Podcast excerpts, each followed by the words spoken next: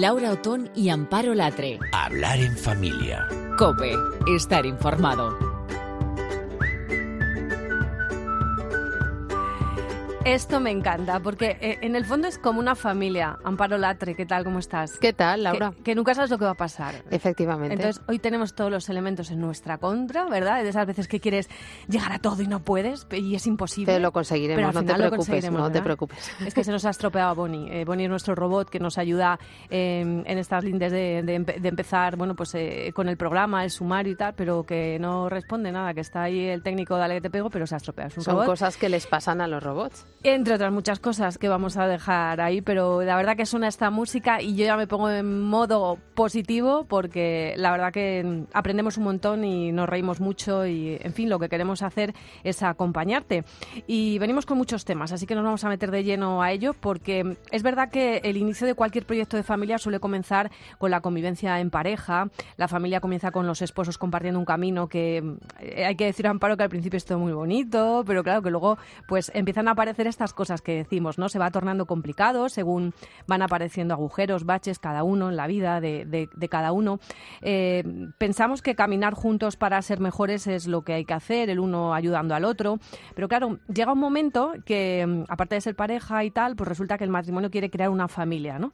Y, está en ello y esos hijos no llegan. Entonces las cosas empiezan a complicar y mucho y ahí aparecen los primeros baches. Tú sabes, Laura, que cada vez son más parejas las que recurren a técnicas de reproducción asistida, que por cierto se han convertido en un negocio muy lucrativo y que además no siempre ayudan a esa mujer o a ese hombre a afrontar humanamente desde dónde viene el problema al que se tienen que enfrentar.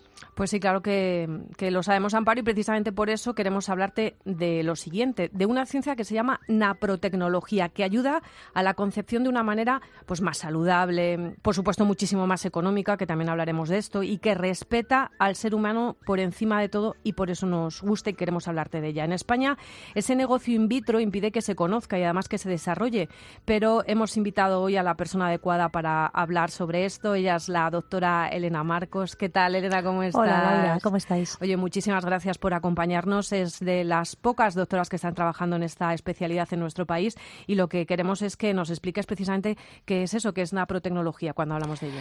Bueno, pues el nombre viene de tecnología procreativa natural y lo llamamos, lo llaman su creador, el doctor Hilgers, lo llamó natural porque, eh, bueno, primero porque respeta la naturaleza del acto conyugal, es decir, eh, une la procreación a la unión entre los esposos y, en segundo lugar, porque Mm, el embarazo se consigue de forma natural. Necesitamos, es una ciencia médica y por tanto necesitamos medicamentos a veces, necesitamos cirugía otras veces, pero se consigue dentro de lo que es, pues, lo que consideramos la relación sexual normal entre el varón y la mujer y de un modo, pues, sin tener que asistir a la reproducción externamente, digamos, en, un laboratorio eh, creando un embrión en pues como comentabais, en una fecundación in vitro, por ejemplo.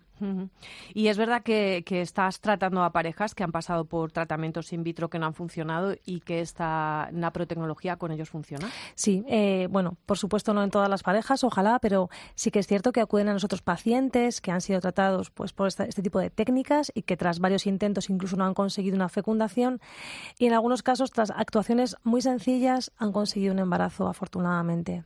Así es. Eh, una pareja llega a tu consulta para, a través de esta técnica, de esta ciencia, pues intentar eh, tener un hijo. ¿Y qué pasa? O sea, ¿cuál es el procedimiento habitual?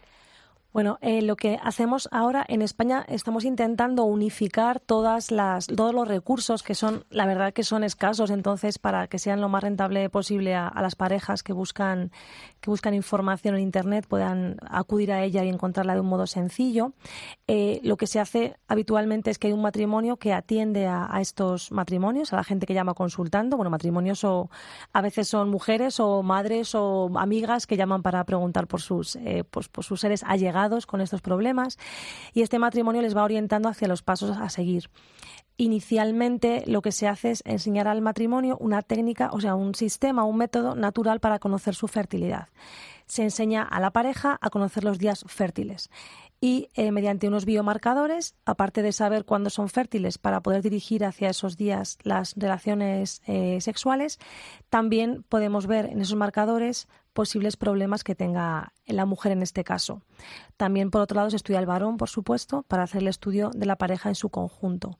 Una vez hemos, llevamos un par de ciclos de conocimiento, identificación de estos marcadores, lo que hace es que se deriva a esa, a esa pareja al médico. El médico, con diferentes informaciones, como son la gráfica de conocimiento de la fertilidad, analíticas que se piden y el resto de pruebas, hace una valoración conjunta y ya plantea un diagnóstico y un tratamiento. Y luego pues se va evaluando al, matrimonio periódicamente.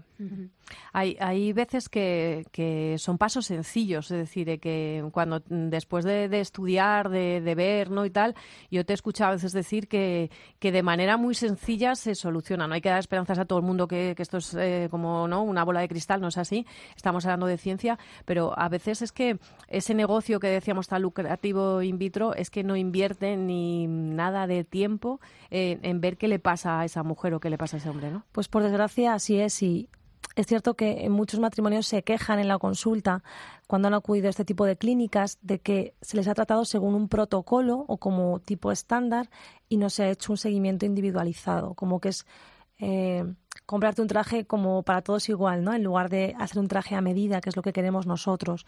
Y es cierto que a veces la solución pasa por algo muy sencillo. No siempre, ojalá fuera así, a veces es muy complicado y casos complicadísimos, pero algunas veces la verdad es que son actuaciones bastante mm, elementales. Como por ejemplo, a ver si algo... Bueno, como por ejemplo, en cuando hay una subfertilidad, es decir, una dificultad porque ambos miembros sin un problema grave no son digamos, no tiene una fertilidad normal, a veces dirigiendo la relación a días fértiles es suficiente. A veces porque falta una vitamina. Yo tengo una paciente que se ha quedado embarazada con vitamina D y poco más, y algo para mejorar la mucosidad. O sea, realmente sencillo.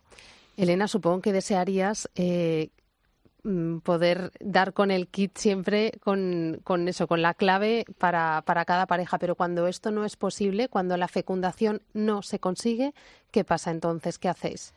Bueno, pues la verdad es que siempre intentamos desde el inicio de la atención al, matrimonio explicarles que esto no es una técnica de reproducción, sino que es pues una ciencia que quiere sobre todo identificar problemas para mejorar la salud. Y si además conseguimos un embarazo, que por supuesto es, digamos, el deseo del 95% de las personas que vienen a la consulta, porque casi todas vienen con la búsqueda del embarazo, pues fenomenal. Pero siempre les explicamos que hay un porcentaje en el cual no se consigue. Y siempre ¿Sabéis este porcentaje? Pues en el nosotros no tenemos estadística propia todavía porque llevamos poco tiempo. Necesitaríamos unos cinco años que aún no tenemos, pero en las más en las mejores estadísticas, que son las americanas, andan en torno al 45% de éxito. De éxito. También, bueno, depende, por supuesto, de muchos factores. La edad materna, enfermedades que puedan tener, etcétera. Pero es cierto que lo que siempre tienen aunque no tenga un embarazo, siempre tienen acompañamiento, siempre tienen ayuda, siempre tienen seguimiento en todo este proceso y también derivación a otros profesionales cuando hace falta, claro. Porque eso es lo más importante, es decir, mm, eh, no sé, te marcas como un objetivo, ¿no? Es decir, cuando tú creas una, pareja, tienes un matrimonio, eh, tu objetivo es tener una familia, ¿no? Entonces, esos baches, esos agujeros, eh, pues empiezan a hacerse profundos. ¿Cómo llegan las parejas cuando, cuando llegan a, tu consulta? ¿Con qué heridas? ¿Con qué...? La verdad es que vemos un poco de todo. Hay una minoría que pues que quizá no tienen mucha problemática o quizá ya la han pasado porque hay gente que ya viene después de un camino muy largo y ya ha pasado el peor bache, como tú dices, pero hay otras personas que sí que llegan muy heridas, muchas veces con problemas entre ellos, entre la pareja, que a veces hacen recomendable pues solucionar ese problema previo a intentar un embarazo, porque evidentemente cuando la pareja tiene problemas graves, un embarazo no va a solucionar ese problema, todo lo contrario. Entonces intentamos primero sanar toda la relación en pues en lo posible, claro, con orientadores, con psicólogos, con sacerdotes, con sexólogos cuando hay problemas en la relación, para intentar que, pues, que esas heridas vayan sanando.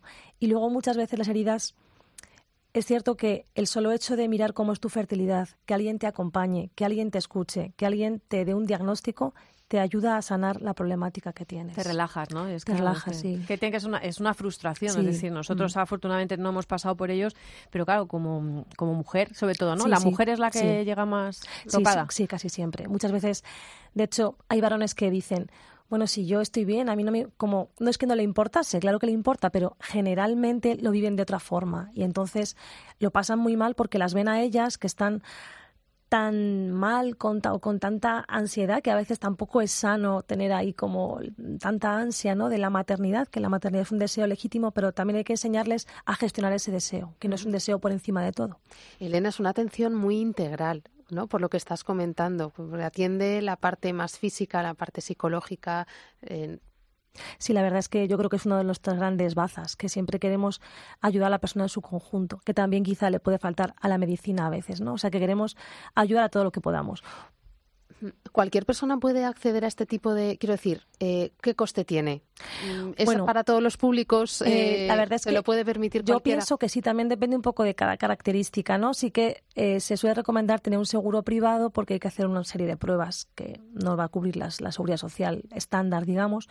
Luego, bueno, pues mm, hay que tener en cuenta que son muchos profesionales los que atienden a la pareja, ¿no? Hay una monitora que les enseña a ver la fertilidad, está el médico, eh, los medicamentos en general no suelen ser demasiado costosos, pero bueno, podemos hablar de unos mil y pico euros más o menos, también dependiendo de cada caso, claro. O sea, que nada que ver con los tratamientos de fertilidad en clínicas que te puedes ir a. No, bueno, a unos cinco mil por ciclo, por ciclo, aproximadamente. Nosotros es el, digamos que es el precio en totalidad. Luego, por supuesto, pues hay gente que necesita cirugía, gente que no tiene seguro, bueno, mil historias, ¿no? Pero siempre intentamos que, que nadie se quede sin atender por falta de recursos económicos, eso también. Si es más barato, si ofrece una atención eh, integral, si los resultados son satisfactorios, las estadísticas no están mal, eh, por lo que nos estás, están bastante bien. ¿Por qué es tan desconocido y se trabaja tan poco en España con este enfoque? ¿Qué es lo que está pasando? Pues la verdad es que yo creo que el problema es el dinero, en realidad, ¿no? O sea, al final esto, ¿por qué en España tiene poco éxito? Bueno, no es que tenga poco éxito, lo tendría si la gente lo conociera, porque lo primero es que no se conoce. Eh, no se conoce porque es cierto que hay un gran negocio grandísimo detrás de la reproducción asistida y si vamos, paseamos por cualquier ciudad española vemos que hay cada vez más clínicas y mm, porque el dinero que se consigue es muchísimo mayor. Nosotros además a cada paciente le dedicamos mucho tiempo. Hay que estudiar al paciente, hay que reflexionar mucho sobre él, hay que atenderle durante mucho tiempo. Entonces todo eso evidentemente pues demanda muchos recursos personales. Y, y bueno, es cierto que en España yo creo que todavía nos falta abrirnos un poco a, la NAPRO, igual que otros países ya han empezado a hacerlo, de Europa, incluso de la Europa que hasta hace poco ha sido comunista. En España llevamos unos tres años, o sea que la verdad es que estamos todavía muy en la infancia. Oye, ¿y cuántos bebés tienes ya así? Porque yo creo que tienes que hacer, ¿no? Vas haciendo palitos y vas tachando, sí. me lo creo. Sí, ahora mismo tengo que hayan nacido ya ocho. Ah. Y tengo otras, eh, unas 11 o 12 embarazadas más. Entonces, bueno, eh, la verdad es que hoy, por ejemplo, esta mañana he tenido un seguimiento con una paciente que tiene un bebé ya de dos meses que está precioso y digo, jo, qué ilusión, parece que es mi hijo, ¿no? A veces, porque eh, yo cada vez que una paciente me dice que está embarazada, cada vez que veo que el embarazo va bien, cada vez que el bebé nace, la verdad es que es una alegría grandísima. Oye, ¿dónde les remitimos? Porque seguro que hay mucha gente que está escuchando y puede pensar que esta es un poco su solución ¿no? a la, esa desesperación de la que hablamos. Bueno, pues quizá lo más sencillo es la, página web, que es eh, www.naprotec.es. Ahí están todos los pasos para registrarse, las doctoras donde estamos, explica un poco todo para que cada cual se pueda acercar a lo que más le, le venga mejor, digamos. Pues lo pondremos también, ¿verdad, Amparo? En, Interesante, en, la página y eh, tendréis ahí el enlace. Bueno, Elena, a mí me encanta esto. Además, yo creo que, mira, has empezado, según te preguntábamos qué era la naprotecnología, yo creo que has dado en una de las claves que tenemos que analizar y es que nosotros mismos somos y nosotras somos unas grandes desconocidas para nosotras mismas. Es decir, vamos tan deprisa que yo creo que a veces no nos paramos, no nos observamos y, bueno, pues necesitamos ayuda, claro, para, para, para eso, ¿no? Entonces, alguien como, como vosotros nos, nos podéis ayudar. La verdad es que es una pena, pero la fertilidad es una gran desconocida. O sea, es verdad que las mujeres no saben nada de su ciclo, nada. Los hombres tampoco, claro, pero de las mujeres. pero las mujeres de sí mismas es una pena porque el ciclo femenino ahora está, es algo que está despreciado, ignorado, eh, se maltrata, se pasa por encima de él. O sea, que es algo que totalmente, no sé, es como ese gran olvidado, gran desconocido, ¿no? Y es una lástima porque es algo precioso. Y también, oye, también hacen falta sanitarios, ¿verdad? Que se dediquen a esto, ¿verdad? Sí, por favor, sí. Sí, necesitamos de todo. Ahora estamos buscando cirujanos que quieran también formarse en la cirugía de la NAPRO, que también es importante. Más médicos serían fantásticos y bueno, pues todo el que quiera colaborar es muy bienvenido. Pues, pues muchísimas gracias, esta invitación desde aquí lanzamos. Elena Marcos es doctora, es experta en aprotecnología y nos ha acompañado hoy a hablar en familia y te volveremos a llamar para que nos cuentes más cosas. Muy bien. Muchas gracias. A vosotras. Laura Otón y Amparo Latre. Hablar en familia. COPE. Estar informado.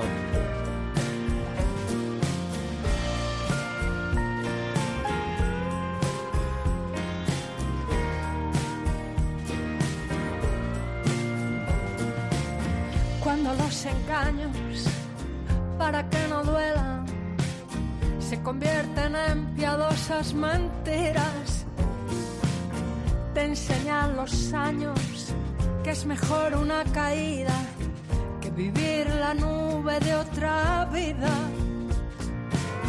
Con cada segundo busco en ti la eternidad. Son pocas las cosas donde encuentro la verdad. Porque si un beso sale libre de tu boca, tiene sentido que mientas con maldad. Yo me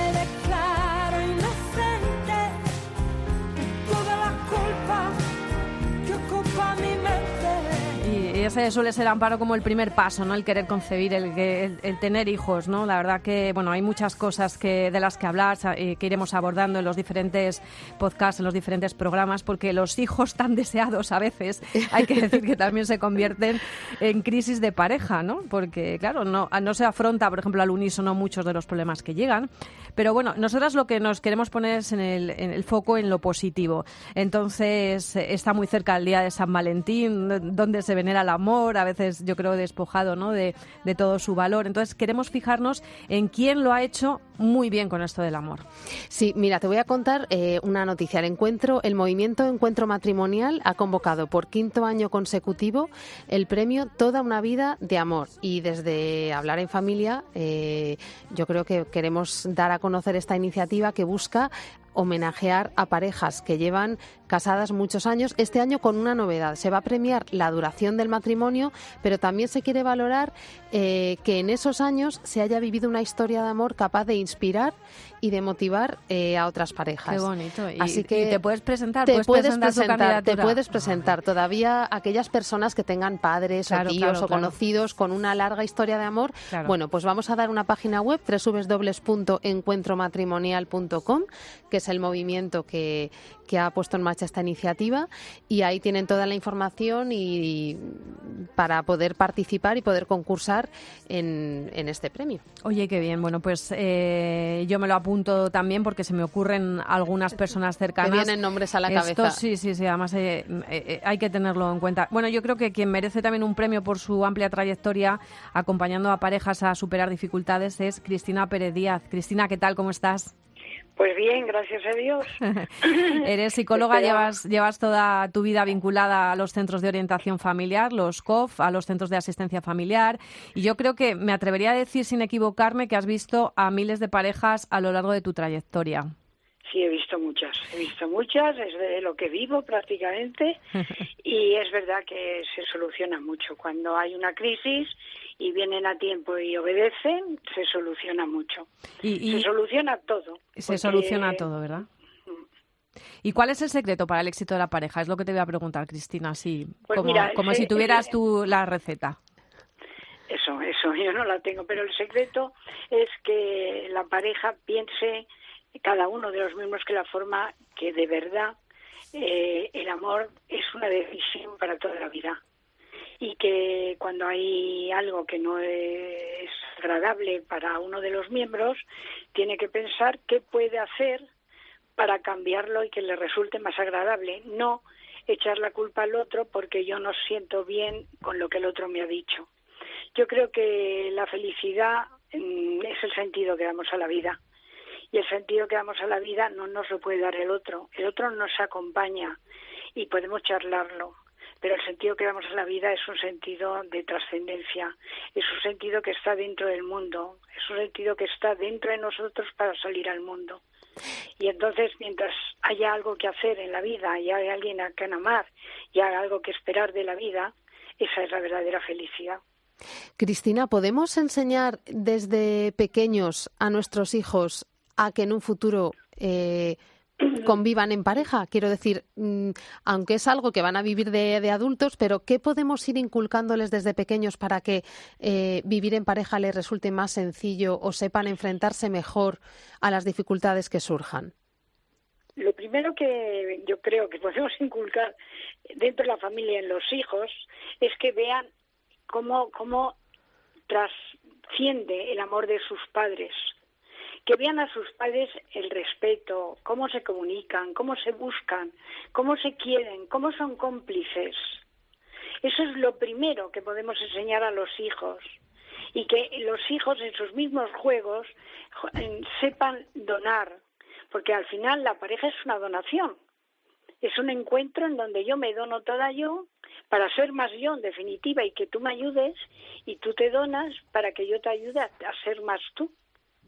Entonces los niños lo que más les vale, yo tengo una nieta que no sé si está ahora escuchándome, no creo, porque está, y le pregunto muchas veces, ¿a ti qué es lo que más te convence de lo que supone un matrimonio? Y dice, ver a mis padres. Claro. Ver el amor de mis padres, cómo se buscan, cómo se entienden, cómo se miran, cómo están de acuerdo, aunque luego discutan en el dormitorio ante los hijos cómo se respetan, cómo se hablan. Aunque luego haya cosas que discriminan enormemente, yo como madre lo sé. Eh, Cristina, desde tu experiencia y con todos esos años que tienes a tus espaldas acompañando a, parejas, eh, ¿cuáles son las causas del fracaso matrimonial cuando se da? ¿Por qué hay tanto fracaso ahora? Porque la gente no se casa para toda la vida. No luchan para que eso tenga un proyecto final luchan hasta que les va bien. La gente por eso no quiere, mucha gente no quiere el compromiso y eso que se rompe fácilmente hoy con un divorcio tan rápido como se están dando, pero la gente no quiere el compromiso para toda la vida o no quiere enfrentarse a los problemas, porque también a veces es eso, ¿no? Que tenemos problemas, pero no los queremos afrontar. Y entonces la solución rápida es decir, bueno, pues ya está. Claro, efectivamente no quiere el compromiso porque cuando hay problemas lo mejor es cortar y, seguramente otra persona me va a dar menos. De cualquier manera, las parejas, el problema gordo que a mi juicio hay para que las parejas se separen nunca es falta de amor, ¿eh? ¿Y qué es, tiene que tiene que ver sí tiene que ver con, es que es triste decirlo, pero es así, con las familias de origen, que ni ellas mismas lo saben a veces, y tiene que ver con lo que yo llamo fantasía de separación. O sea, las parejas cuando se unen y se casan y se juntan, no van vacías, van con una maleta, que es lo que han adquirido en su familia de origen. Y esa maleta tiene cosas estupendas y cosas sin resolver y lo que hay que resolver lo tiene que resolver en su familia de origen o con un terapeuta, pero no lo va a resolver con su pareja. Em, porque su pareja tiene otra maleta también. Cristina, cuando una pareja llega mm, rota, ¿no? O, llega diciendo que, no se quiere. ¿Cómo se recompone? Tú has dicho, has empezado la entrevista diciendo que todo se puede solucionar. ¿Cómo, cómo se hace esto?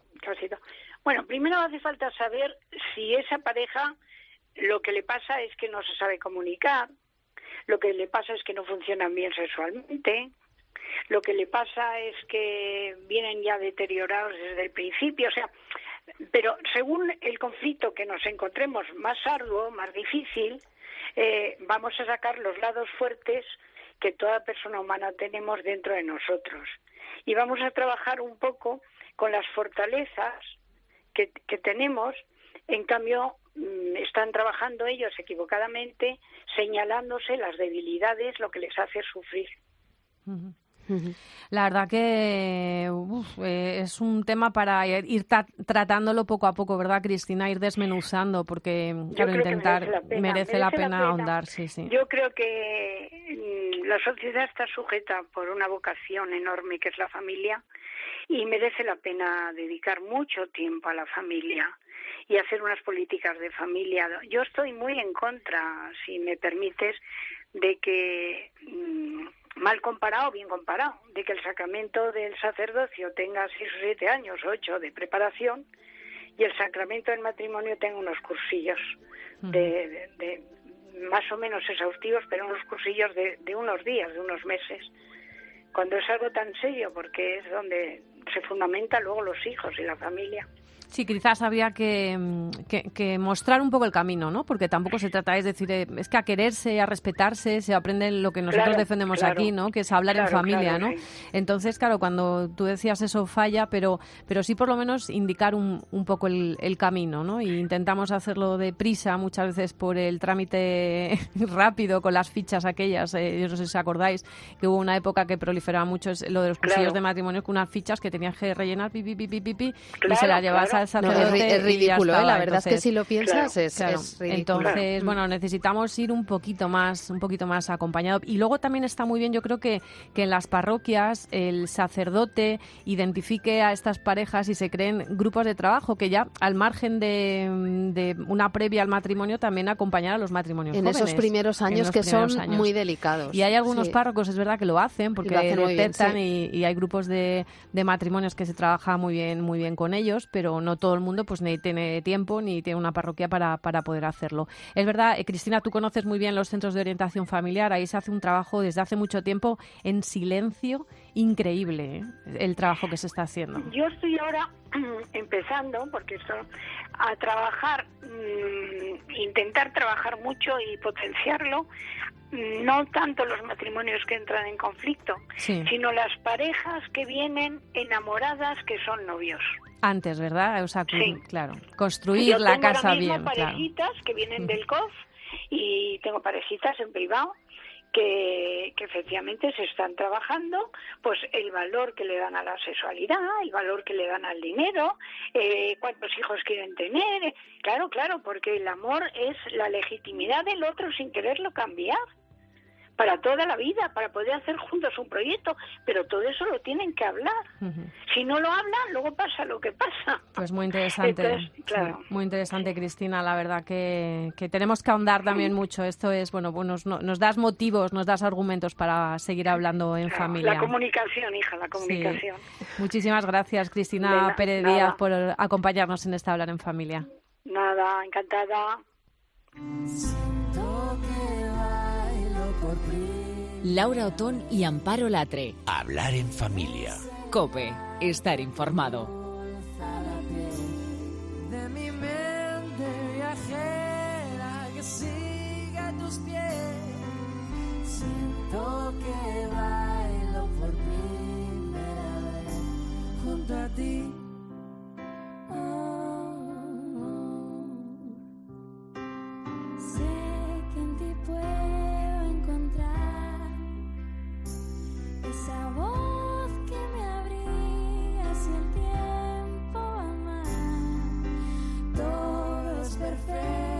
estás.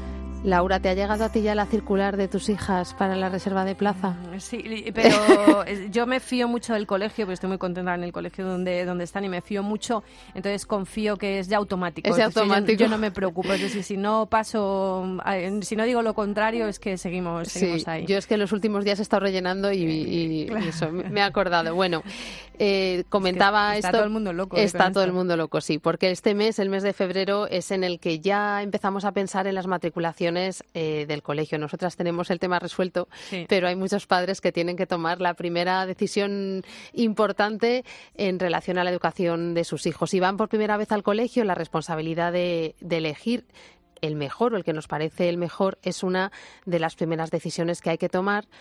¿Y qué es lo que debemos tener en cuenta a la hora de elegir colegio? Pues yo creo que es importante eh, recurrir o acudir a, expertos porque hay muchas claves sobre las que tenemos que pensar. Eh, vamos a hablar con Emilio Díaz, que es responsable de comunicación de escuelas católicas. Emilio, ¿qué tal?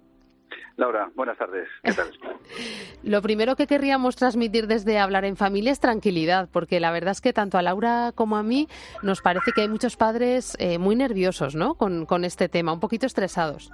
Tranquilidad toda la del mundo. Tranquilidad, por favor, vamos a ver.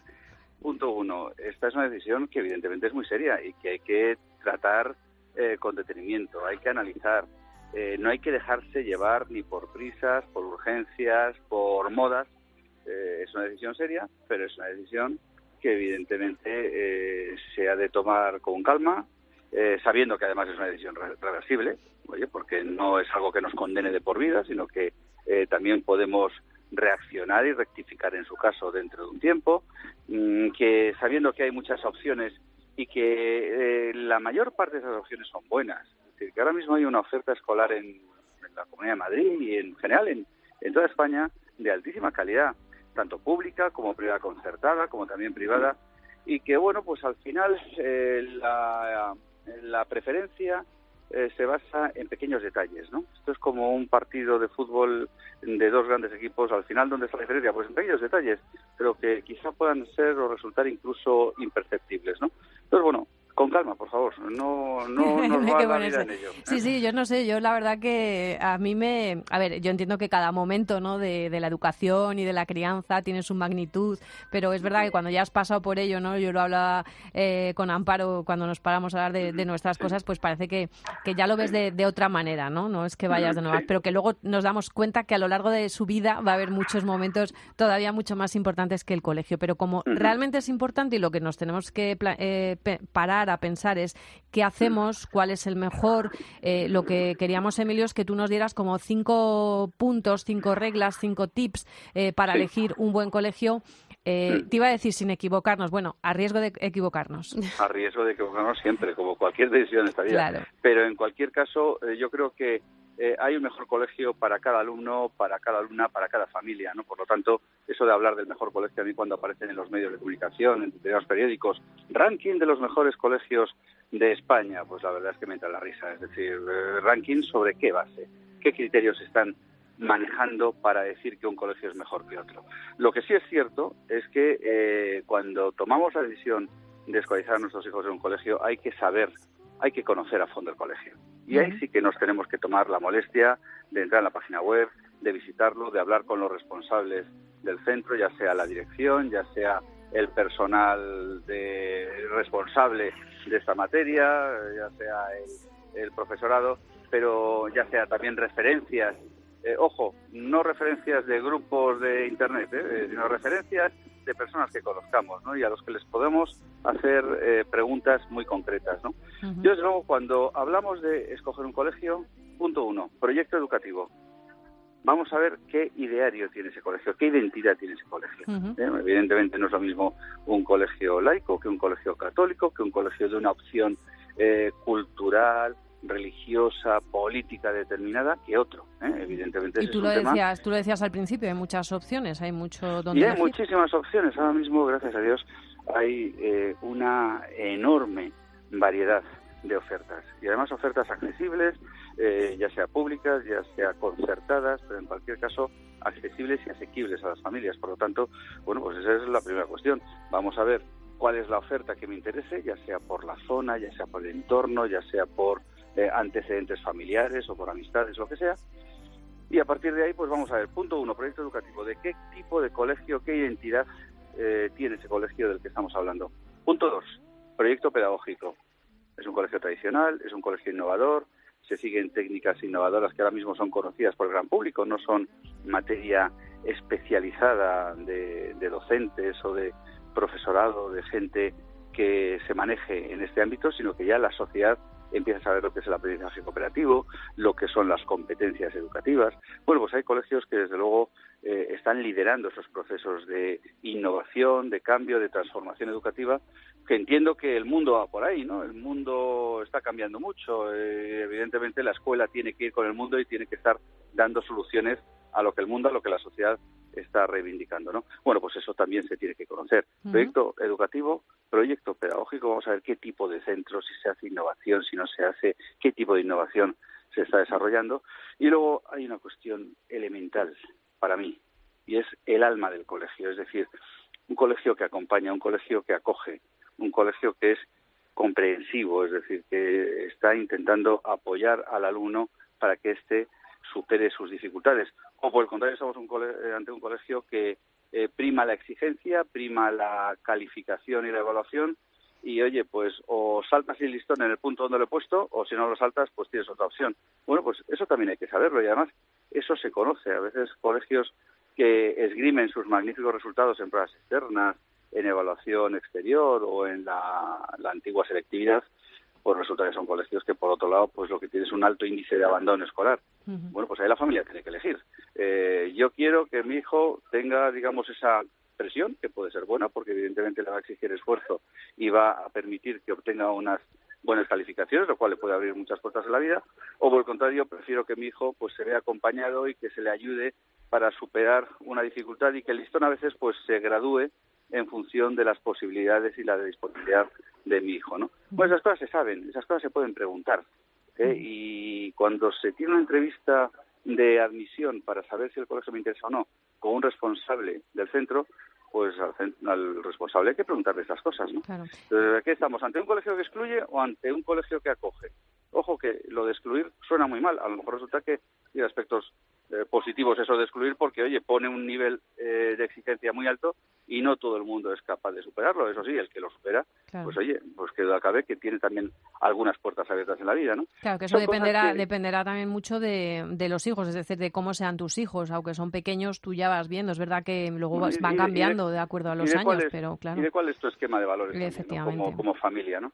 Entonces, bueno, pues yo creo que esas eh, son cuestiones que, que hay que tener en cuenta. Yo No añadiría, Emilio, yo tanto- añadiría también una cosa más, yo no sé si estarás de acuerdo, eh, y es eh, ir a la puerta del colegio de incógnito, a la salida y a la entrada. A mí parece Bueno, fundamental. a ver es cómo salen esos niños. Es que es fundamental. Es, que es cambia un colegio de otro, ver ¿verdad? El ambiente en la puerta del colegio es fundamental. Ahí te das cuenta también un poco del perfil de la, del ecosistema eh, en el que se está moviendo ese centro, ¿no?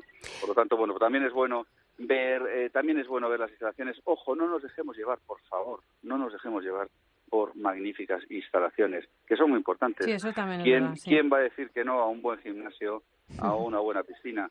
Pero es que a veces no es lo más importante. ¿eh? Mm, Es más, eh, yo pondría muy por delante proyecto educativo, proyecto pedagógico y acogida y acompañamiento antes que unas magníficas instalaciones con muchísimos alumnos, muchísimas líneas.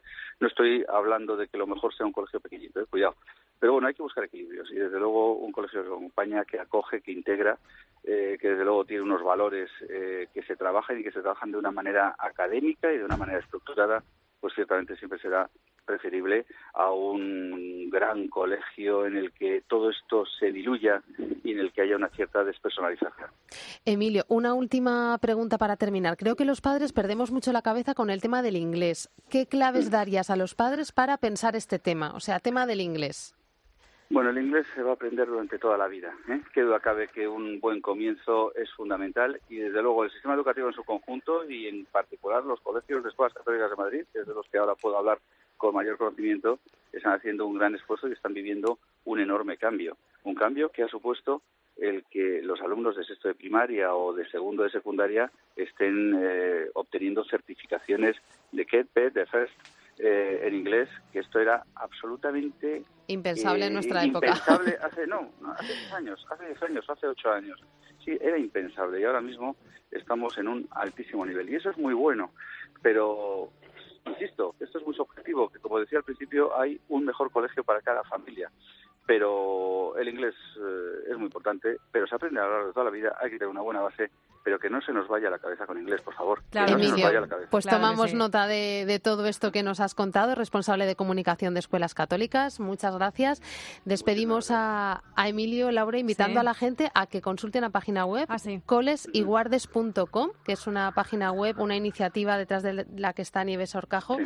y que Ujú. se ha ido completando mucho en los últimos años con mucha información de horarios, teléfonos, Siempre hace proyectos. falta ahí una Sí. Y yo, y yo diría, y yo diría, aprovechando también la ocasión y abusando, que también miren Madrid, que es el buscador que tiene Escuelas Católicas de Madrid. Tenemos 340 colegios en la Comunidad de Madrid. Estupendo.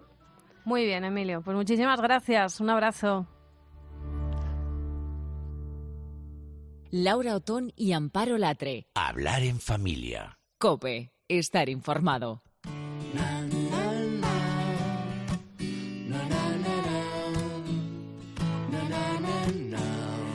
Hace poco he visto una frase, eh, Amparo, que me encantó. No A son ver. nativos digitales, son huérfanos digitales. Les hemos abandonado, yo creo que antes de tiempo.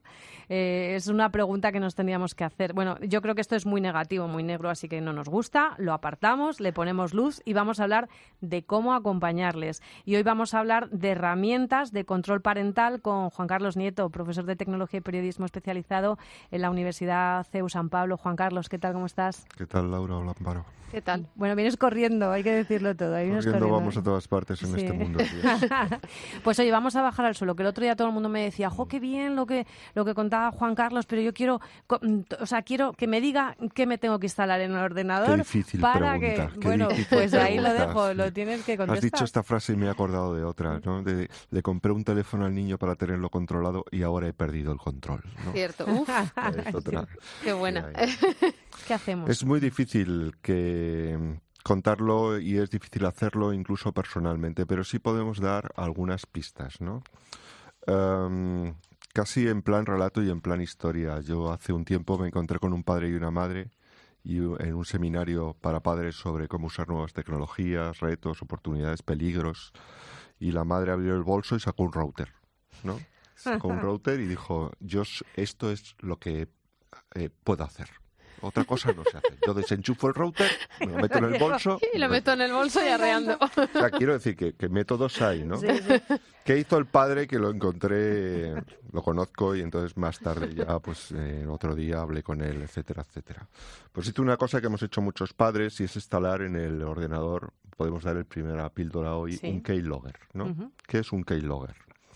Pues un keylogger, como su propio nombre indica en inglés, es un registrador de teclas, ¿no? ¿Y qué significa esto? Pues que cada vez que se haga una pulsación en el teclado del ordenador en el que está instalado, ese- esa pulsación se va a grabar, ¿no? Se va a grabar en un archivo que no es visible. Aquí hay que hacer un inciso sobre la parte legal, ¿no? Porque esto tiene parte legal y muy seria, por cierto, ¿eh? Pongámonos serios porque es muy seria.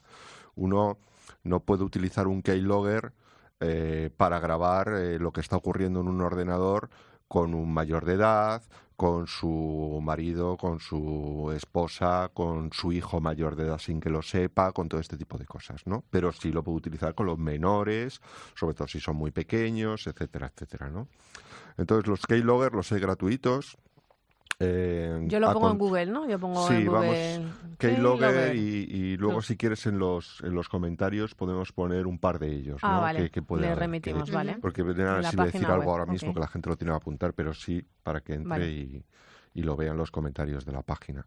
Eh, hay algunos keylogger muy buenos que te diría ahora qué es lo que hacen, ¿no? Eh, y algunos son de pago y no son muy caros, tampoco son muy caros, se compran una vez, se pueden instalar en varios ordenadores, a lo mejor valen 20 dólares, no son de estos de, de paga todos los meses, renovar, sí. paga todos los años, Ajá. no, no hay problema. O sea, te lo pagas y lo bajas. Lo y ya pagas está. una vez, lo bajas y ya está. Entonces el keylogger pues tiene su gracia, ¿no? Porque lo importante es que quien lo quien está tecleando en ese ordenador, está viendo pantallas en ese ordenador, pues es conveniente que no sepa que hay un keylogger, ¿no? Hay muchos empresarios, por ejemplo, que los utilizan en las empresas, que es muy legal tenerlo para saber si los empleados se dedican a perder el tiempo o cosas de estas, ¿no? Entonces un keylogger va a hacer esto lo primero, registrar teclas y luego cada vez que se haga un clic de ratón va a coger una foto de la pantalla, una captura de pantalla. Tú vas a decidir además si quieres una captura de pantalla cada minuto, cada 30 segundos, cada 15 segundos y eso son fotos que se van metiendo en una carpeta a la que luego el que controla el keylogger va a acceder. eh, nada aparece, nada se ve, el ordenador se ralentiza un poquito, pero tampoco nada que en la mayoría de los casos sea incluso perceptible. Eh, ¿Esto es un programa espía? Sí, evidentemente. Claramente. Por eso decías que era ilegal eh, a partir de Pero una es mayoría que con los edad, claro. problemas que puede haber con la, con la adolescencia y la infancia, ¿eh? antes de la adolescencia, hay dos eh, caminos. Uno es filtrar, evitar, no permitir que se vea. Esto es enormemente difícil. Esto hay que llegar a lo del router y el bolso, ¿no? O sea, no hay otra salida. O bien hay que saber lo que está pasando. Yo soy mucho más partidario de saber lo que está pasando. Y saber lo que está pasando pues exige herramientas como estas. Sí, porque muchos padres cuando piensan en control parental piensan en qué puedo instalar yo en mi ordenador para evitar que algo suceda. No hablamos de evitar, esto no evita nada, como dices tú, sino que lo que permite es eh, eh, mm, que los padres tengan conocimiento de dónde sus hijos han estado, qué han estado viendo y qué han estado haciendo. A toro pasado. a toro pasado. Esto es importante porque yo creo que los padres estamos todavía en la clave de prevenir, de evitar que algo suceda. Y como nos decías tú en, en un podcast anterior, no existe la herramienta para evitar que tu hijo se meta en un problema. No, existe no la herramienta que te informa. La herramienta que reduce un porcentaje, pero la, la saturación es tal que este porcentaje que reduce no es significativo ni nos libre de nada, no hay manera. Mira, ha, ha habido con alguna compañía muy, muy grande de vídeo, canales de vídeo, que han puesto canales de vídeo para kids, para niños, y, y los pedófilos han entrado hace dos semanas en ellos. O sea, esto es imposible, ¿no? Entonces hay que saber lo que está pasando. Los keyloggers son un camino. Ya digo, lo que hacen son dos cosas. Registran todas las teclas que se dan, los textos, claves de sitios, sitios a los que se entra, palabras que se buscan. Eh, y también las capturas de las pantallas cada tantos segundos o cuando se hace un clic de mus. Esto es una información suficiente. Y te voy a decir una última cosa. Como esto no funciona muy bien en los móviles, pero sí funciona muy bien en los ordenadores, tanto de Apple como de, de Windows, este padre dijo, "Oye, ¿para qué me sirve a mí si el niño lo está haciendo en el móvil? Entonces le quitó el móvil tres días, pero no le avisó de lo que estaba... eh, de que estaba en el ordenador y entonces pues los chicos cuando no tienen móvil no sé si sabes que usan el WhatsApp web que es el WhatsApp del Sí. ordenador el Instagram web eh, todo en el ordenador y entonces basta con dejarlo 48 horas y uno puede recopilar grandes cantidades de información Claro, luego hay que hacer el Eh, trabajo, que es leerse, mirarse Sí. y decir dónde ha estado mi hijo y tener la conversación Sí, con, con él o con ella, ¿sabes? Claro. eh, eh, mm, los buenos keylogger están preparados para coger ese archivo y mandártelo a tu correo, de manera que ni siquiera tienes que acceder al ordenador en el que está instalado. O sea, cogen el archivo y las fotos, Y te llega- te capturas de las pantallas, mail. te queda como un correo que te lo manda una vez a la semana o una vez al día o cuando tú le hayas predeterminado.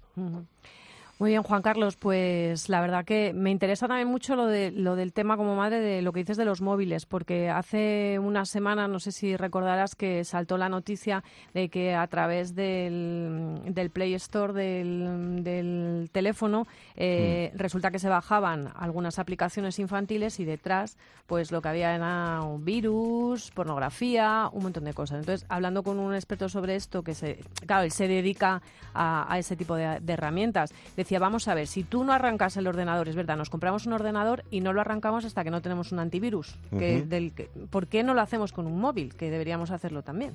Es decir, poner algo que les tenga protegido. Tú eres partidario de esto, como no tienes inversiones, creo, ¿no? En ninguna empresa que No, se dedique a este tipo de cosas.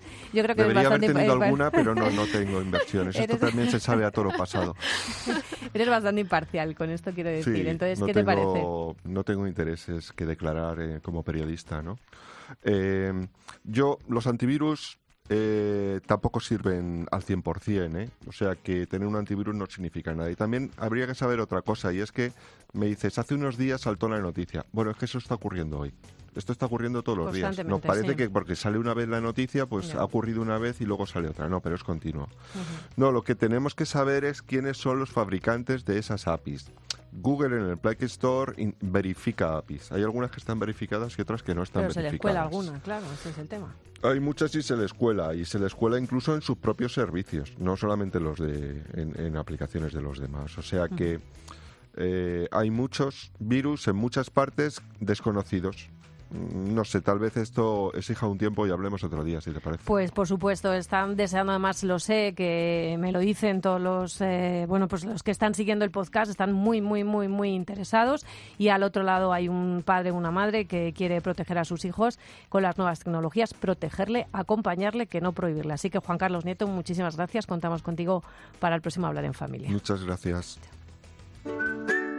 Laura Otón y Amparo Latre. Hablar en familia. Cope, estar informado.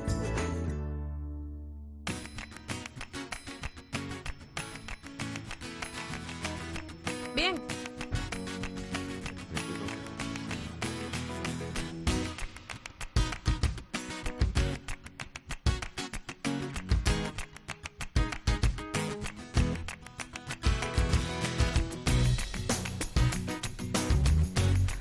Dice el Papa Francisco que la enfermedad refuerza los lazos familiares. Depende de las familias, eso está claro, pero desde luego, si hay amor del bueno, cuando la enfermedad es compañera de camino, esto no es un impedimento ni para ser feliz ni para tener una vida plena, Laura. Pues es que hoy estamos con temas tela marinera, ¿eh? Eh, Amparo, hay que decir que nos hemos metido en harina, pero bien, bien, bien, bien, porque eh, es verdad que estamos poniendo y estamos tratando eh, como temas que son pruebas para, para la familia, ¿no? De alguna manera, la enfermedad, pues, pues también, porque yo creo que hay que ser de una pasta especial para no caerse en estos momentos, ¿no? Y yo lo digo siempre que la fe siempre ayuda, las convicciones también apuntalan, pero yo creo que cada uno hace lo que puede. Y no queríamos pasar hoy eh, mm, en este hablar en familia sin hablarte de una película muy especial que aborda este tema. Lucía González Barandiarán, ¿qué tal? ¿Cómo estás? Muy bien, muy bien. Porque- Encantada de estar otra vez con vosotros. Jo, es un gusto siempre escucharte, además, con esa energía tan positiva y con esos proyectos tan bonitos que tienes, porque estás detrás de toda la promoción de esta película de la que vamos a hablar, que es Ganar al Viento, de la cineasta francesa Andauphine Julian, y que se va a estrenar esta semana y que vamos a poner un pequeño tráiler para que la gente se sitúe. Llave. Uno. Eso no es el uno. Sí. Oye, Shal, ¿sí? Seamos amigos para siempre. Y Mac, ven, corre, rápido, que nos gana. Aquí tengo tres amigos. A veces les digo que he estado en consulta, en el hospital, aquí y allí. Tengo que explicarlo siempre otra vez. No es fácil. Cuando te hagamos el trasplante, ya no necesitarás la diálisis. Sí. Eso será muy bueno. ¿Quién empieza? La hipertensión arterial pulmonar es una enfermedad que afecta a mi arteria pulmonar, a los pulmones y al corazón. Es una película dura, ¿verdad, Lucía? Pero llena de esperanza. No sé si definirla así. Eh, bueno, no tan dura, ¿No? diría yo. No, es una película, pero lo segundo que has comentado, sí, lo de llena de esperanza, absolutamente, sin ninguna, sin ninguna duda. Eh, Ganar al viento es eh, una película en la que te hablan cinco sabios, cinco protagonistas, cinco niños. Eh, son, pues como habéis escuchado en el tráiler, son cinco niños que, que están pasando por un momento duro, ¿no? Eh, que es la enfermedad. Pero ese no es el, el punto de la película, no es el argumento de la película. Realmente estos cinco sabios que decía antes, realmente te explican cómo vivir, ¿no? Te recuerdan qué es vivir, qué es la vida. Y eso es lo que hace que, que el punto de vista sea completamente diferente a cu- cuáles son los ojos de un niño y cuáles son los ojos de un adulto a la hora de enfrentar pues eh, las circunstancias que se presentan en tu vida. Y de- Entonces, más que, Sí, sí. que, que más que, que ser un, un, un drama, ¿no? O sea, tiene sus puntos de drama como la misma la misma vida, pero lo que es es una historia absolutamente de esperanza y de, y de recobrar el sentido de la vida. Eh, es muy especial la película por quién la ha hecho y cómo se ha hecho. Hay un libro detrás. Cuéntanos también un poco. Sí, pues eh, la directora se llama Andofin Julian, que, que la habéis comentado previamente. Es eh, una mujer muy, muy especial que ya ha estado varias veces en España contando su propio testimonio personal. Y, y bueno, es que ella, eh, siendo jovencita como es, que tiene 44 años, pues ha, ha vivido Gracias, la, Lucía, gracias. ha vivido la pérdida de dos, de dos hijas. Sois jovencitas, somos Sí, jovencitas, sí. todo. ¿Qué es esto, hombre? claro que sí. Y la, Bueno. la vida le ha dado dos golpes muy duros. Es que no es que pierdas un hijo, es que ha perdido dos. Sí, Es sí. bárbaro. dos, dos niñas eh, por una enfermedad degenerativa que está considerada una enfermedad rara. Y, y bueno, pues eh, ella realmente eh, asegura que, sus hijas le han hecho aprender lo que es vivir y que cada una de sus hijas ha tenido una misión y han cumplido con esa misión. Entonces ella ha estado en, en España en varias ocasiones dando conferencias en, una, en unos congresos que se llaman Lo que de verdad importa. Y, y después de, de vivir todo esto en carne propia, pues ha decidido dar la voz a, a los niños, ¿no? Para que sean ellos mismos quienes cuenten desde su punto de vista lo que ella ha logrado ver con sus, con sus ojos y con su vida. Entonces es un, claro, nadie está más eh, especializado en esto ni nadie tiene un criterio mayor que el que pueda tener ella para contar esta historia y Lu- para saber que es cierto. Lucía, es una película protagonizada por niños, pero ¿es una película para que vayamos a ver con niños? Absolutamente sí. De todas las Sí, edades, porque claro. de mm, a ver cada padre tiene su criterio para poder verlo no pero eh, esta película ha tenido muchísimo éxito en Francia han ido casi 300.000 personas y, y pues, la gran mayoría han sido niños eh, han ido con recomendados por las escuelas pero por lo que digo no yo creo que tenemos mucho miedo a enfrentar eh, el sufrimiento a enfrentar el dolor pero no es una película que hable del sufrimiento y del dolor aunque sale no pero eh, ella comentaba, por ejemplo, que cada niño y cada persona tiene unos ojos diferentes con los que ve la película. Eh, y que se encontró con un niño de cinco años al que le encantó la película y le dijo, me ha encantado esta película, me ha encantado esta película y le preguntando fin, ¿y por qué? ¿Por qué te ha gustado esta película? Y dice, pues es que montan tan bien en bici. Claro, cada uno ve, ve lo suyo. Bueno, Lucía, nos has dejado aquí ya puesta el, el aperitivo y con ganas de ir a verla y conocerla a ella también, porque todo el mundo que la conoce dice que es una mujer especial, así que estaremos muy pendientes de este Ganada al Viento que se estrena esta semana. Muchas gracias, como siempre, aunque haya sido así corriendo muy breve, muy breve, hablaremos de cine más adelante contigo, ¿vale, Lucía? De acuerdo, solo un apunte. Cuenta. El- la parte de la recaudación que va de la película Sí. va a ir destinado a FEDER, que es la Federación de Enfermedades Raras, Sí, sí. y para Juegaterapia, que Pues, se dedica Que hacen a- una labor bárbara, además que sí los dos. Es. Pues cuánto me alegro. Lucía González Barandiarán, muchísimas gracias. a vosotras. Un abrazo. Hasta pronto, adiós. Y bueno, y seguimos hablando de enfermedad, pero muy positiva. Sofía Gonzalo, ¿qué tal? ¿Cómo estás? Pues eh, mira, eh, buenos días Amparo, Laura. Fíjate, ahora estamos hablando mucho de los Goya. Pues la primera vez que yo escuché el nombre de Mateo Gutiérrez, que es el protagonista de este perfil que quiero recomendar en Instagram, fue porque su padre recibió el eh, Goya al mejor actor por La Isla Mínima en 2015 y se lo dedicó. Estoy hablando de Mateo Gutiérrez, que es el hijo de Javier Gutiérrez, el actor, y también de la gestora cultural Inés Enciso. Tienen un perfil en Instagram que ha creado eh, los padres, se llama arroba matedice, y con él lo que me gustaría ahora destacar es todos esos perfiles de niños eh, pues con otras capacidades cuyos padres pues eh, crean en Instagram y que al final al ver su día a día pues les llegamos prácticamente a querer. Es el caso, por ejemplo, de Mateo. ¿Y qué sabemos de él a través de esas publicaciones que hacen? Pues que tiene nueve años y sobre todo que sus padres intentan ver todo desde un punto de vista positivo, alegre y con un toque de sentido del humor. Mm, Inés Enciso me ha dicho por qué. Pues nos apetecía eso, mostrar el día a día de Mateo, que es un niño con una discapacidad muy complicada, pero desde el sentido del humor y, y- y, bueno, que al final eso es lo que a nosotros nos, nos ha salvado para poder convivir con esta situación de una manera eh, feliz, ¿no? Que es meterle sentido del humor y, y reírnos dentro de, que ha habido momentos complicados, obviamente, en estos nueve años que, que tiene Mateo, pero bueno, sí que yo creo que nos ha salvado eso, el llevarlo siempre con sentido del humor, ser optimistas, positivos y, y sacarle a Mateo toda esa gracia que tiene en su día a día y poder compartirlo con los demás. Pues eh, fijaos, por ejemplo, hacen un hashtag que se llama Fantonic y es que como cuando sale en alguna terraza él toma Fanta, pues le han llamado así él, pues en vez de un gin se toma un Fantonic. O por ejemplo, tiene una mano paralizada a través de fisio, pues de sesiones de fisio la está intentando recuperar y entonces le llaman la mano mágica. ¿eh? Es un hashtag arroba la mano mágica. Es normalizar, Pero ¿no? Normalizar toda claro, esa es que es situación. importante, sí. claro. Y bueno, lo importante, a ver, ¿qué ha significado Mateo, por ejemplo, para la vida de Inés Enciso? Mateo a mí me ha hecho mejor persona y me ha cambiado la vida en un 200%, ¿no?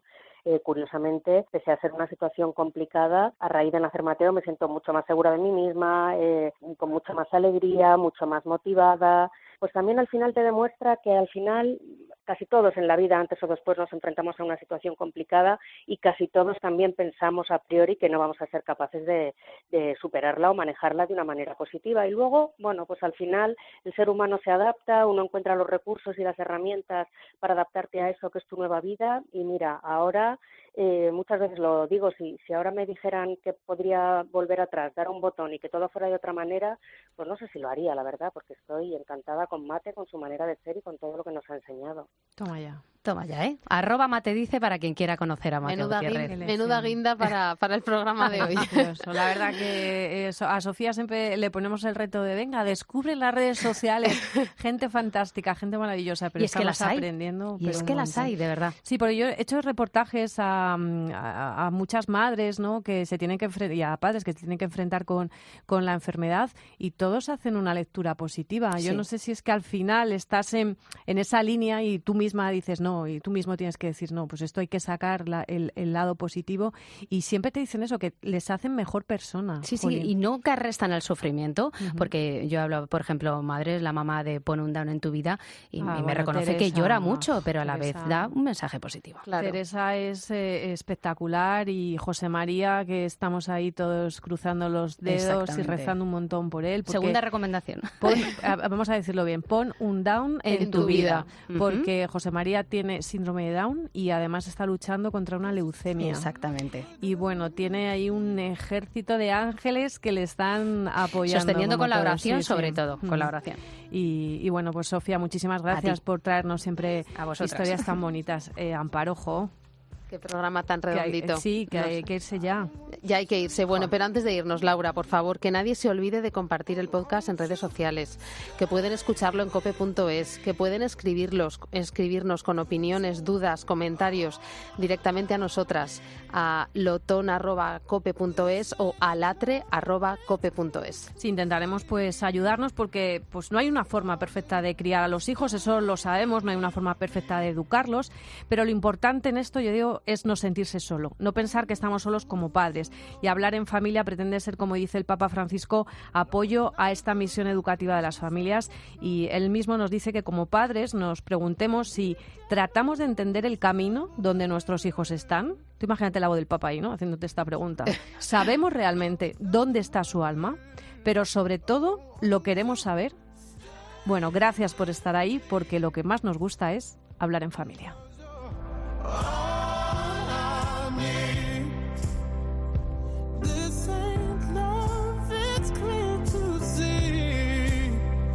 darling. Say